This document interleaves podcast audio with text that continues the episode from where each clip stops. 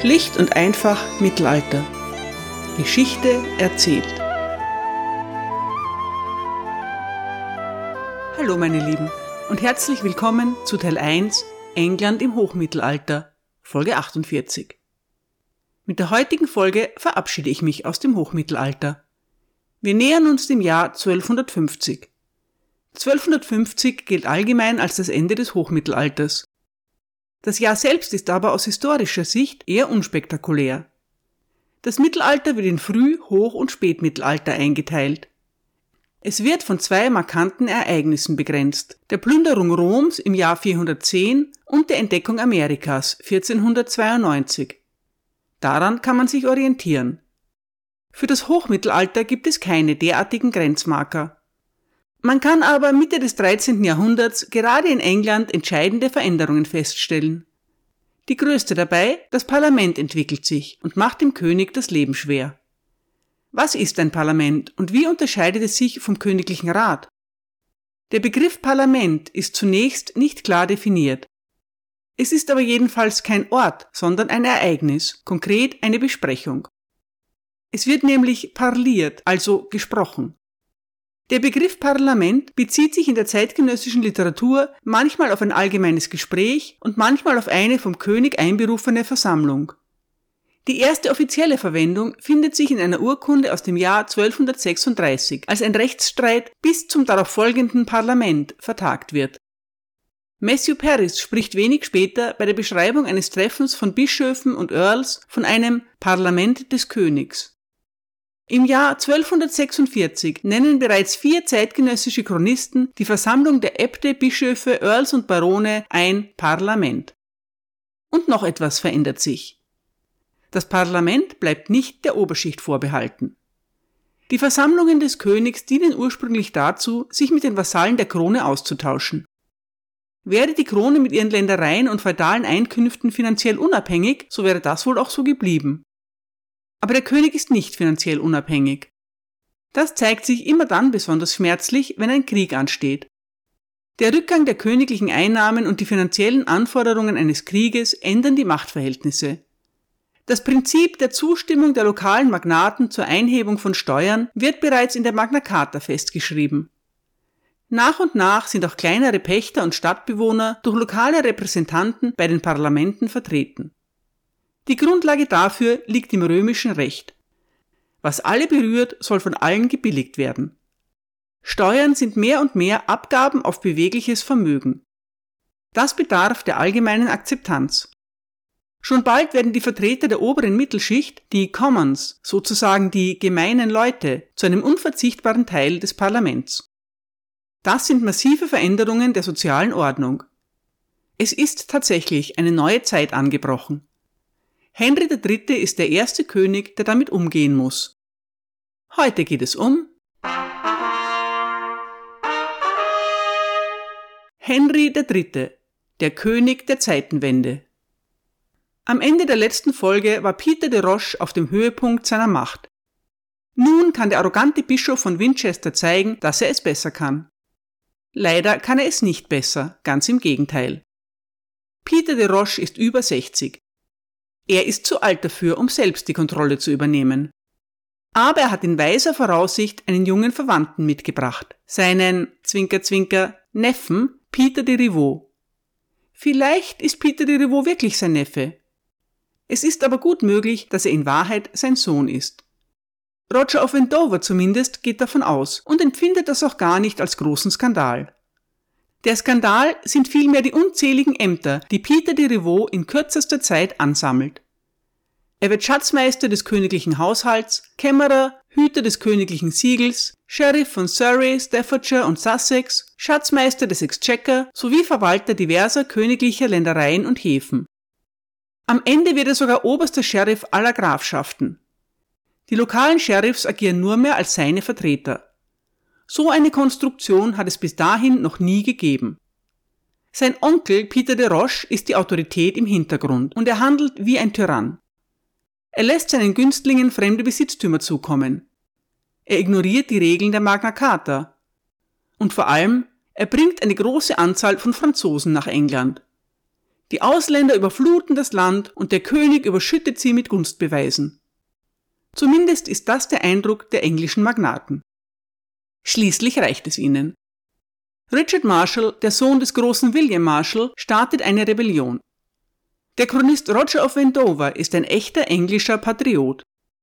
Er schildert die Ereignisse so. Zitat. Im 17. Regierungsjahr von König Henry hielt dieser zu Weihnachten Hof in Worcester, wo er, wie gesagt wurde, auf Anraten von Peter, dem Bischof von Winchester, alle einheimischen Beamten seines Hofes aus ihren Ämtern entließ und sie durch Ausländer aus dem Poitou ersetzte. Auf Anraten derselben Person entließ der König auch Walter, den Bischof von Carlisle, aus seinem Amt als Schatzmeister, nahm ihm dann 100 Pfund Silber ab und beraubte ihn auch gehässig einiger Treuhandschaften, die er, der König, ihm durch seine eigene Urkunde lebenslang bestätigt hatte. Abrupt entließ er alle seine ehemaligen Berater, Bischöfe und Grafen, Barone und andere Adelige und vertraute niemandem außer dem oben erwähnten Bischof von Winchester und seinem Sohn Peter de Rivaux. Danach vertrieb er alle Kastellane in ganz England und stellte die Burgen unter die Obhut des besagten Peter. Der König lud auch Männer aus dem Poitou und der Bretagne ein, die arm und gierig nach Reichtum waren, und etwa 2000 Ritter und Soldaten kamen zu ihm, ausgerüstet mit Pferden und Waffen. Er stellte sie in seinen Dienst und übertrug ihnen die Verantwortung für die Burgen in der Provinz und verschiedene Teile des Königreichs. Diese Männer setzten ihre äußersten Anstrengungen ein, um die englischen Untertanen und Adeligen zu unterdrücken, nannten sie Verräter und beschuldigten sie des Verrats am König. Der König, schlichter Mann, der er war, glaubte ihren Lügen und gab ihnen die Verantwortung für alle Grafschaften und Baronien sowie für alle jungen Männer und Frauen der Nobility, die durch unwürdige Ehen übel erniedrigt wurden. Der König vertraute ihnen auch seine Schatzkammer an und übertrug ihnen die Durchsetzung der Landesgesetze und der Rechtspflege. Kurz gesagt, das Gericht wurde den Ungerechten anvertraut, die Gesetze den Gesetzlosen, die Wahrung des Friedens den Streitsüchtigen und die Gerechtigkeit denen, die selbst voller Unrecht waren. Als die Adeligen des Königreichs vor dem König Klage über die littene Unterdrückung erhoben, mischte sich der besagte Bischof ein, und es gab niemanden, der ihnen Gerechtigkeit widerfahren ließ. Der besagte Peter erhob seinerseits Anklagen gegen einige der anderen Bischöfe des Königreichs und riet dem König, sie als offene Feinde zu meiden. Durch diese und ähnliche Verletzungen wurden hohe und niedrige gleichermaßen unterdrückt. Earl Richard, Marschall des Königreichs, sah dies und sah, dass die Gesetze des Königreiches zerstört wurden. Kühn ging er in Gesellschaft von einigen anderen Adeligen zum König. Nachdem er die Zahlen gehört hatte, warf er diesen Ausländern aus dem Poitou vor, durch schlechten Rat die Unterdrückung des Königreichs und seiner einheimischen Untertanen eingeführt zu haben, sowie Gesetze und Freiheiten zu untergraben. Er bat den König demütig, solchen Missbräuchen ein Ende zu bereiten. Seine Krone und sein Königreich seien in unmittelbarer Gefahr der Zerstörung. Er erklärte außerdem, dass er und die anderen Adeligen des Königreichs sich aus seinem Rat zurückziehen würden, wenn er sich weigere, die Dinge zu ändern und solange er mit diesen Ausländern Verbindung halte. Darauf erwiderte Peter, Bischof von Winchester, dass es seinem Herrn, dem König, sicherlich erlaubt sei, so viele Ausländer herbeizurufen, wie er wolle, um sein Königreich und seine Krone zu schützen. Männer, die in der Lage seien, seine hochmütigen und rebellischen Untertanen zu unterdrücken und Gehorsam zu lehren. Da der Earl Marshall und die anderen Adeligen keine andere Antwort erhalten konnten, verließen sie bestürzt den Hof und fassten den festen Entschluss, für diese Sache, die sie alle anging, zu kämpfen, bis ihre Seelen von ihren Körpern getrennt wären. Zitat Ende. Das war ein langes Zitat. Aber Roger of Wendover ist so ein wunderbarer Erzähler, dass man ihm ruhig das Wort überlassen kann. Ist euch aufgefallen, wie er den König nennt? Einen schlichten Mann, im lateinischen Original einen Simplex. Ein Simplex kann ein gutherziger, frommer Mensch sein. Es kann aber auch bedeuten, dass der König ein wenig einfältig ist. Dass ein Chronist diesen Ausdruck für den König verwendet, ist jedenfalls bemerkenswert. Henry ist vermutlich nicht dumm, aber doch sehr naiv. Es zeigt sich ein Muster. Die erfolgreichsten Könige müssen sich durchkämpfen, bevor sie die Krone erobern. Wer diesen Podcast verfolgt hat, weiß, keinem König seit William dem Eroberer ist die Krone von England in den Schoß gefallen. Alle hatten vorher Konflikte und schwere Zeiten zu überstehen. Henry III. wird als Thronfolger geboren und wächst als König heran. Für ihn ist seine Position selbstverständlich. Als er schließlich doch um seine Krone kämpfen muss, weiß er nicht so recht, wie er das anstellen soll.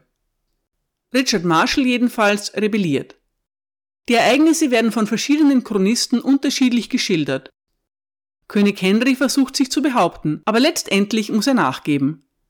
Viele der Barone halten sich heraus.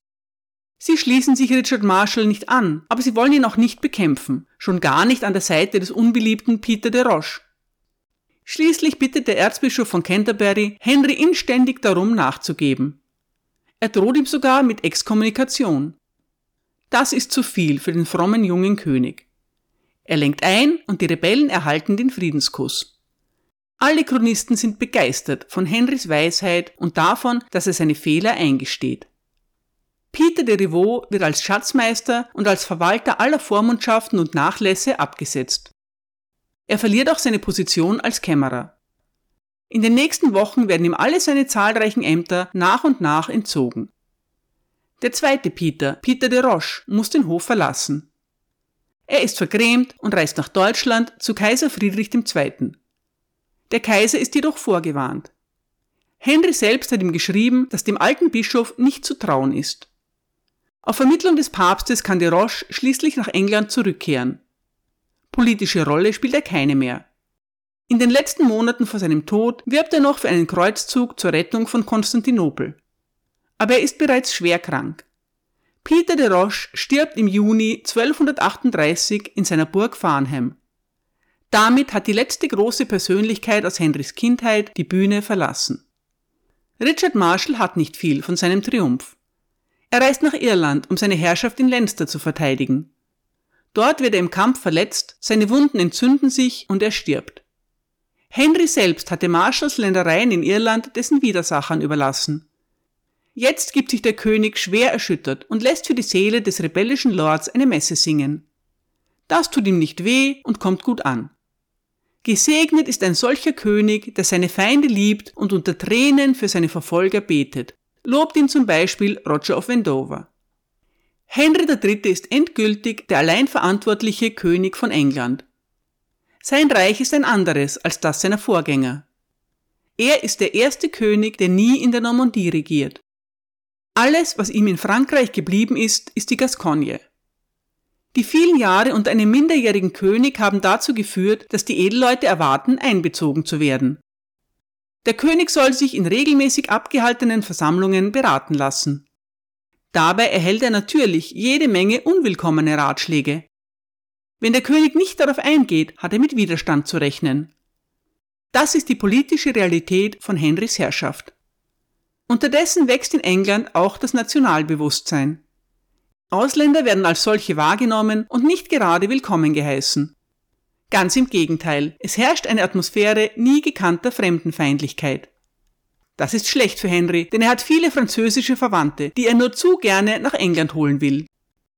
Zunächst einmal hat der junge König neun Halbgeschwister in Angoulême. Er holt sie nicht alle nach England und auch nicht gleich, denn viele von ihnen sind noch recht jung. Aber nach und nach trudeln sie ein. Ein Bruder wird Bischof von Winchester, einer Earl of Pembroke und eine Schwester wird mit dem Earl of Surrey verheiratet. Die englischen Edelleute sehen es mit Missfallen. Damit nicht genug. Henry hat nicht nur reichlich eigene Verwandtschaft in Frankreich, er erheiratet sich auch noch welche. Das wird nun wirklich zum Problem. Im Jahr 1235 heiratet Henry Eleanor, eine Tochter des Grafen der Provence. Der Graf der Provence hat leider keinen Sohn, aber vier schöne Töchter, die allesamt höchst erfolgreich verheiratet. Eine wird Königin von Frankreich, eine andere Königin von Sizilien und eine dritte deutsche Königin. Der Ehemann der dritten Tochter ist als deutscher König nicht sehr erfolgreich, denn er kommt nicht an die Macht.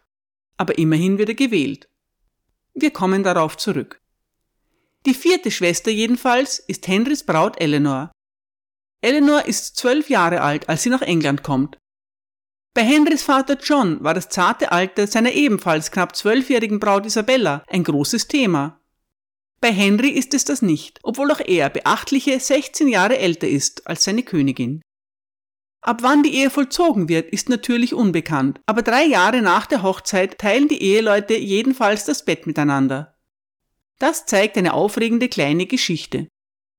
Unser treuer Chronist Roger of Wendover ist leider verstorben. Der große Stilist Matthew Paris hat seine Aufgabe übernommen. Eine kleine Warnung. Es wird etwas drastisch. Das Mittelalter war, wie wir bereits wissen, kein Ponyhof. Paris schreibt, Zitat, Im selben Jahr passierte dem König ein gefährliches Abenteuer, das alle Menschen in große Angst versetzte. Denn am Tag nach der Geburt der heiligen Maria kam, wie es heißt, ein gewisser gelehrter Knappe an den Hof des Königs nach Woodstock. Er tat so, als ob er wahnsinnig sei und sagte zum König, Übergib mir dein Königreich, das du mir lange vorenthalten hast. Er fügte hinzu, dass er das königliche Zeichen an der Schulter trüge. Die Diener des Königs wollten ihn schlagen und vertreiben, aber der König hinderte die, die auf ihn einstürmten, indem er sagte, Lass den Wahnsinnigen toben, wie es ihm passt, denn die Worte solcher Menschen haben keinen Einfluss auf die Wahrheit. In der Mitte der Nacht jedoch stieg derselbe Mann, ein offenes Messer tragend, durch das Schlafzimmerfenster des Königs und näherte sich dem königlichen Bett. Als er ihn dort nicht fand, war er verwirrt und fing sofort an, in mehreren Kammern der Residenz nach ihm zu suchen. Der König schlief durch Gottes Vorsehung bei der Königin. Aber eine der Dienerinnen der Königin war durch Zufall erwacht. Als sie den Verrückten sah, der alle privaten Dinge durchsuchte, um den König zu töten, und der ständig mit einer schrecklichen Stimme fragte, wo der König sei, war sie sehr beunruhigt und begann wiederholte Schreie auszustoßen. Bei ihren schrecklichen Schreien erwachten die Wächter des Königs, sprangen mit aller Eile aus ihren Betten und liefen herbei. Sie brachen die Tür auf, die dieser Räuber mit einem Riegel fest verschlossen hatte, und ergriffen den Mann. Nach einiger Zeit gestand er, dass er gesandt worden sei, um den König zu töten. Er behauptete, andere hätten sich verschworen, um dasselbe Verbrechen zu begehen. Als der König dies erfuhr, sprach er ihn des Versuchs schuldig, die Majestät des Königs zu ermorden. Er solle Glied für Glied von Pferden in Stücke gerissen werden. Ein schreckliches Beispiel für alle, die es wagen, solche Verbrechen zu planen. Zuerst wurde er auseinandergezogen, dann enthauptet und sein Körper wurde in drei Teile geteilt. Jedes Teil wurde dann durch eine der wichtigsten Städte Englands geschleift und später an einem Galgen aufgehängt. Zitat Ende. Das ist der erste Bericht über eine solche Hinrichtung in England. Sie wird hanged, drawn and quartered genannt, wörtlich gehängt, geschleift und gevierteilt. Dabei wird der Verurteilte zunächst zum Richtplatz geschleift, dort kurz gehängt, wieder abgenommen, bei lebendigem Leib ausgeweidet und schließlich gevierteilt. Diese kreative Methode etabliert sich in den nächsten Jahrhunderten als die übliche Strafe für Hochverrat. Henry ist grundsätzlich ein gnädiger König, aber in diesem Fall greift er drastisch durch. Themenwechsel. Königin Eleanor bringt keine Mitgift mit, aber dafür jede Menge Verwandtschaft. Eleanors Mutter ist Beatrice von Savoyen. Sie ist die Tochter des Grafen von Savoyen und hat neun Brüder sowie vier Schwestern. Für neun ehrgeizige junge Männer ist Savoyen einfach zu klein. Da kommt es ihnen gerade recht, dass ihre Nichte soeben Königin von England geworden ist. Eleanors unterbeschäftigte Onkel fallen mit ihrem Gefolge wie die Heuschrecken in England ein. Der erste ist William von Savoyen. Er vermittelt die Hochzeit und begleitet die junge Braut in ihre neue Heimat. Bereits vier Monate später steht er an der Spitze des königlichen Rates und bald darauf ernennt sein neuer Neffe ihn zum Earl of Richmond. William ist ein tüchtiger Mann und verhilft England zu neuer Stabilität.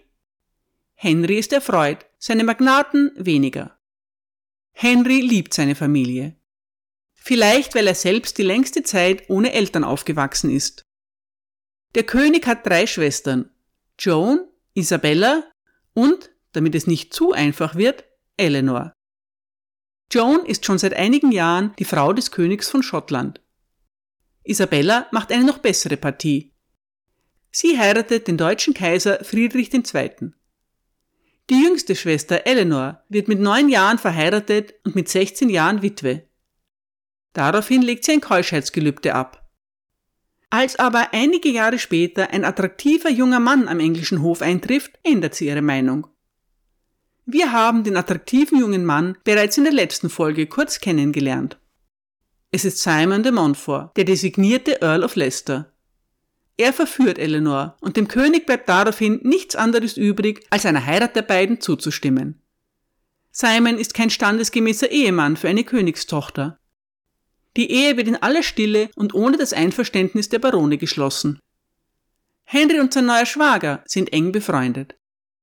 Dass Simon de Montfort sein größter Feind werden wird, damit rechnet der König nicht. Ein Bräutigam fehlt noch, damit sich der Kreis schließt. Henrys Bruder Richard of Cornwall heiratet in erster Ehe eine reiche Witwe. Die Ehe ist zufriedenstellend, aber seine Frau stirbt nach nur neun Jahren. Richards Schwägerin, Königin Eleanor, hat einen Vorschlag. Sie hat nicht nur neun Onkel, sondern auch noch eine unverheiratete Schwester, Sancha. Angeblich ist Sancha eine herausragende Schönheit, die schönste in einer sowieso schon mit gutem Aussehen gesegneten Familie. Der Altersunterschied scheint mit 16 Jahren ebenfalls ideal. Richard heiratet also die Schwester seiner Schwägerin und alle sind sehr zufrieden. Moment. Hat es nicht geheißen, dass die vierte Schwester aus der Provence deutsche Königin wird? Und jetzt heiratet sie den Bruder des englischen Königs? Der Bruder des englischen Königs kann doch kaum deutscher König werden, oder? Hm, abwarten. In dieser Folge wird er es nicht mehr. Nachdem jetzt alle Verwandtschaftsverhältnisse geklärt sind, können wir zu den Geschehnissen in England zurückkehren. Viel tut sich nicht. Mit Wales, Frankreich und Navarra wird ein langjähriger Waffenstillstand vereinbart und auch in England ist es weitgehend ruhig. Das ist eine schöne Abwechslung für die geplagte Bevölkerung. Es ist weitgehend ruhig. Richard of Cornwall neigt zur Eifersucht.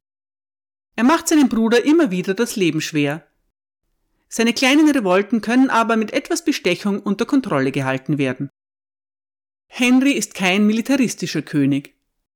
Er ist sehr gläubig, ein Rex Christianissimus. Bis zu dreimal am Tag hört er die Messe.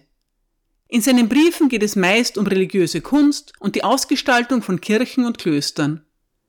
Im Jahr 1245 beginnt er sein größtes Projekt, den Bau einer neuen Kirche für die Abtei von Westminster. Westminster Abbey in der heutigen Form ist das große Vermächtnis von Henry III. Abgeschlossen werden die Arbeiten erst mehr als 100 Jahre später unter Henrys Ur-Ur-Urenkel Richard II. Die englische Bevölkerung verehrt den König wegen seiner Frömmigkeit. Henry ist auch sehr mildtätig. Pro Tag lässt er in Westminster Abbey Lebensmittel an 500 arme Menschen verteilen. Königliche Almosen und Stiftungen erreichen unter seiner Herrschaft Rekordhöhe. Ich würde sagen, man kann Geld auch schlechter anlegen. Henrys größte Sorge gilt seinem Seelenheil und dem seiner Untertanen. So gründete er in späteren Jahren ein Wohnheim für zum Christentum konvertierte englische Juden, das Domus Conversorium. Während des Krieges der Barone kommt es zu dramatischen Judenverfolgungen. Zu Beginn von Henrys Herrschaft steht die jüdische Gemeinde aber noch unter dem Schutz des Königs. David Carpenter schreibt über Henry, Zitat, er erfreute sich daran, denen, die er liebte und denen er vertraute, großzügige Belohnungen zu geben. Aber die Kombination aus Großzügigkeit und Schlichtheit bedeutete, dass es ihm bisher nicht gelungen war, diejenigen zu belohnen, die das auch verdienten. Er war von Ministern ausgebeutet worden, die viel klüger waren als er selbst. Das geschah in einem Ausmaß, dass es die Rechte der Krone verletzte, die zu schützen Henry geschworen hatte. Die Frage für Henry war daher, ob Alter und Erfahrung die negative Seite seiner Schlichtheit mildern würde. Und wenn nicht, wie weit würde die positive Seite das Gleichgewicht wiederherstellen? Zitat Ende. Edward der Bekenner wird Henrys Schutzheiliger. Er verehrt seinen angelsächsischen Vorgänger ungemein, betreibt einen wahren Kult. In seinem Palast in Westminster lässt er ihm einen großen Schrein errichten. Er will auch, dass sein erstes Kind in Westminster geboren wird. Der mögliche Thronfolger soll sogleich unter dem Schutz des verehrten Heiligen stehen. Am 17. Juni 1239 wird der erste Sohn von Henry III. und der noch nicht ganz 16-jährigen Eleanor geboren. Henry ist überwältigt vor Glück und voller Dankbarkeit. Die Namenssuche bereitet ihm keine Probleme. Der König nennt seinen Stammhalter Edward. Wenn man Johnny Cash Glauben schenkt, so führt ein lächerlicher Name dazu, dass aus einem Jungen ein ganzer Mann wird. So beschreibt er es in seinem Lied A Boy Named Sue. Henry III. geht nicht so weit, seinen Söhnen Frauennamen zu geben. Aber die Namen, die er wählt, sind nicht viel besser. Seine beiden Söhne heißen Edward und Edmund. Na und? Das Problem ist, Edward und Edmund sind völlig altmodische angelsächsische Namen. Sie klingen für normannische Ohren des 13. Jahrhunderts ganz und gar lächerlich. Die Söhne von Henry III. bestätigen die Theorie von Johnny Cash allerdings glänzend. Sie kommen nicht nach ihrem Vater, sondern entwickeln sich zu legendären Kriegern. Sollte tatsächlich irgendjemand wagen, sich über die Namen der beiden lustig zu machen, so vergeht ihm das Lachen sehr bald. Der royale Name Edward wird also aus der Versenkung geholt. Acht englische Könige werden ihn tragen. Der achte Edward ist allerdings wenig ruhmreich und tritt im Jahr 1936 freiwillig zurück. Das könnte dazu führen, dass es keinen neunten Edward mehr geben wird. Königsnamen haben die Tendenz, nach unwürdigen Vertretern auszusterben. Eine Randbemerkung. Der Sohn von Henry III. wird nach einem früheren König benannt. Er ist also nicht der erste Edward auf Englands Thron. Die Geschichte kennt ihn trotzdem als Edward I. Es gibt drei angelsächsische Könige namens Edward. Edward den Älteren, Edward den Märtyrer und Edward den Bekenner. Zumindest die beiden letzteren waren Könige von England. So weit geht die Verehrung dann aber doch nicht, dass die Normannen sie mitzählen würden. Ich habe bereits am Anfang gesagt, dass nicht ganz klar ist, wann das Hochmittelalter endet. Ich werde es einfach jetzt beenden, im Jahr 1239. Eigentlich wollte ich in dieser Folge noch etwas weiterkommen, aber ich habe mich wieder einmal verplaudert. Egal. Mit Edward I. betritt der Hammer der Schotten, ein großer und furchtbarer König, die Bühne. Seine Herrschaft ist eindeutig dem Spätmittelalter zuzurechnen. Anders als sein Vater muss Edward allerdings bereits vor seiner Thronübernahme um die Krone kämpfen. Wie es dazu kommt, erfahrt ihr, falls ich mich nicht wieder verplaudere, beim nächsten Mal.